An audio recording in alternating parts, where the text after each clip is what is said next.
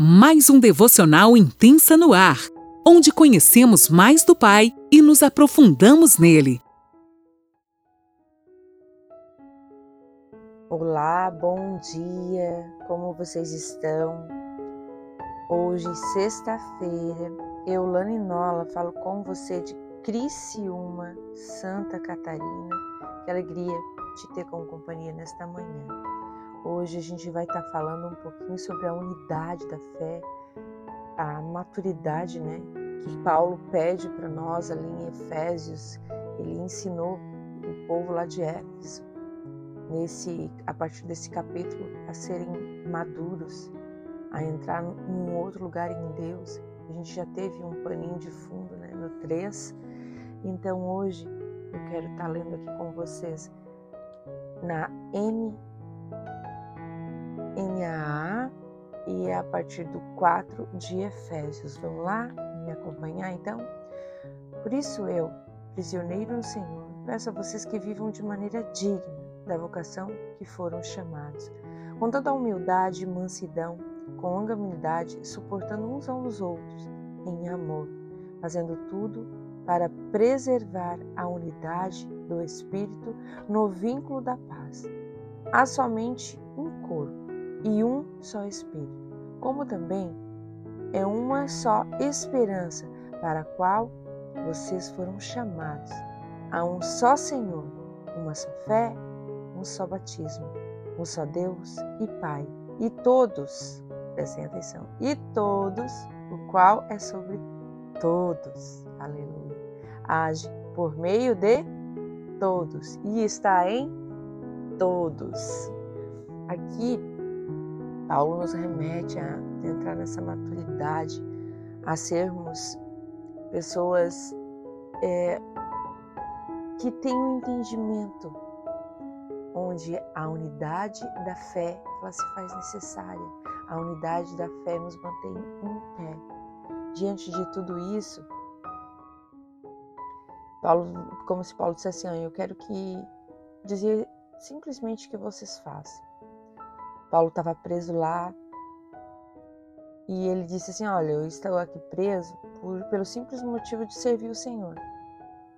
Mas eu quero muito que vocês cresçam, que vocês caminhem, que vocês sejam melhores do que eu, que vocês corram. Sabe aquilo que a gente fala, né? Sobre nossos filhos? Que a gente vai correr e os nossos filhos vão voar, mais ou menos isso. Ele disse: andem no caminho que Deus os ordenou que eu seguisse. O Senhor Jesus, Ele está dentro de nós, através do Espírito Santo. E é tão lindo isso, que sempre eu tenho uma, uma coisa comigo, que sempre quando eu vou pensar em alguma coisa, digo assim, o que Jesus faria em meu lugar, isso me dá um temor no meu coração. E eu acho que isso pega um pouquinho da maturidade de, do que é caminhar com Jesus em unidade com a igreja. Porque Paulo aqui nos exorta a servir o Senhor. Quando a gente entende isso, a gente está no meio da igreja, a gente está ali naquele lugar servindo os nossos irmãos, mas entendendo que em primeiro lugar nós servimos a Deus. A gente entende que nós somos diferentes, mas o que nos une é maior que todas, todas, prestem atenção, as nossas diferenças. Deus nos ordenou que seguissem Ele. E é tão interessante, outro dia meu esposo falou, né? O Senhor Jesus nunca chamou ninguém que estivesse ali ocioso, de braço cruzado. E Paulo mais ou menos disse assim, olha, eu não quero que vocês fiquem aí de braços cruzados, não, é, caminhando sem, sem um destino. Vocês têm um destino. O Senhor os chamou. E o que opera em vocês é o mesmo que opera em mim. Nós somos diferentes, sim, mas nós temos essa unidade através da morte de Cristo lá naquela cruz. E sempre que nós pensarmos o que Jesus faria em nosso lugar, nós vamos ser sim humildes, nós vamos ter disciplina, nós vamos suportar uns aos outros, como fala aqui, suportando uns aos outros em amor, fazendo tudo isso para preservar a unidade do Espírito Santo no vínculo da paz, promovendo a paz sem desanimar, sempre constantes, né? Uma coisa que a gente às vezes luta é que a gente tem muitos altos e baixos, mas que quando isso apertar no seu coração, se você tiver esse alto e baixo, que todo nós somos humanos, a gente pode passar por isso, mas nós não podemos ficar nisso. É correr para os pés do Senhor. Dizer, Deus, me socorre, me ajuda. Eu não consigo sem você. Pai, por favor, me ensina a ser humilde, a ter disciplina. Me ensina a não desanimar. E me ensina a dedicar ao meu irmão, como se eu fosse fazer para você, amar ele como o Senhor me amou, Jesus. Nós sabemos que nós temos várias diferenças, se a gente for considerar essas diferenças no olho humano, a gente vai ver, meu Deus, está tudo errado.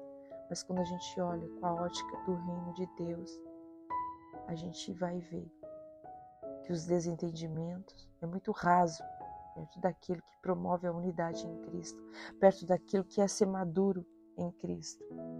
Então há um só Senhor, uma só fé, um só batismo, um só Deus e Pai de todos, o qual é sobre todos, age por meio de todos e está em todos.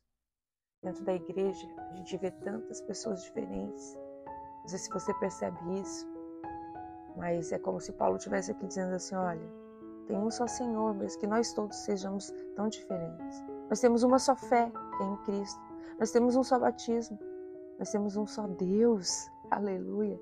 E Pai de todos, e esse Pai de todos, ele está em todos nós e age por meio de todos. Então, pare de se comparar, pare de ver se o outro está fazendo ou não está fazendo. Promova a unidade.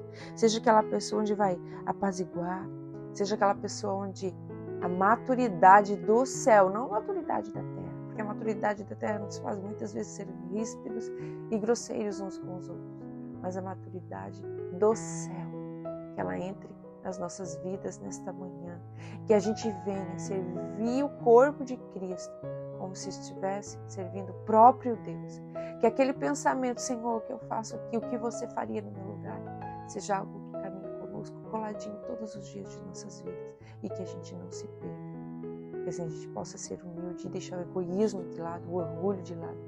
E entender para que nós somos chamados. Entender que maior é aquele que age em nós, maior é aquele que está em nós do que tudo que está ao nosso redor. Amém. Deus te abençoe, que a maturidade do Senhor te alcance nesta manhã, que você possa entrar num novo nível de intimidade com o Pai, se lançando aos pés dele e entendendo que é Ele que dirige a sua vida, que nós somos diferentes, sim, mas nós temos o selo do Espírito Santo e isso nos faz ser um nele. Amém? Deus te abençoe.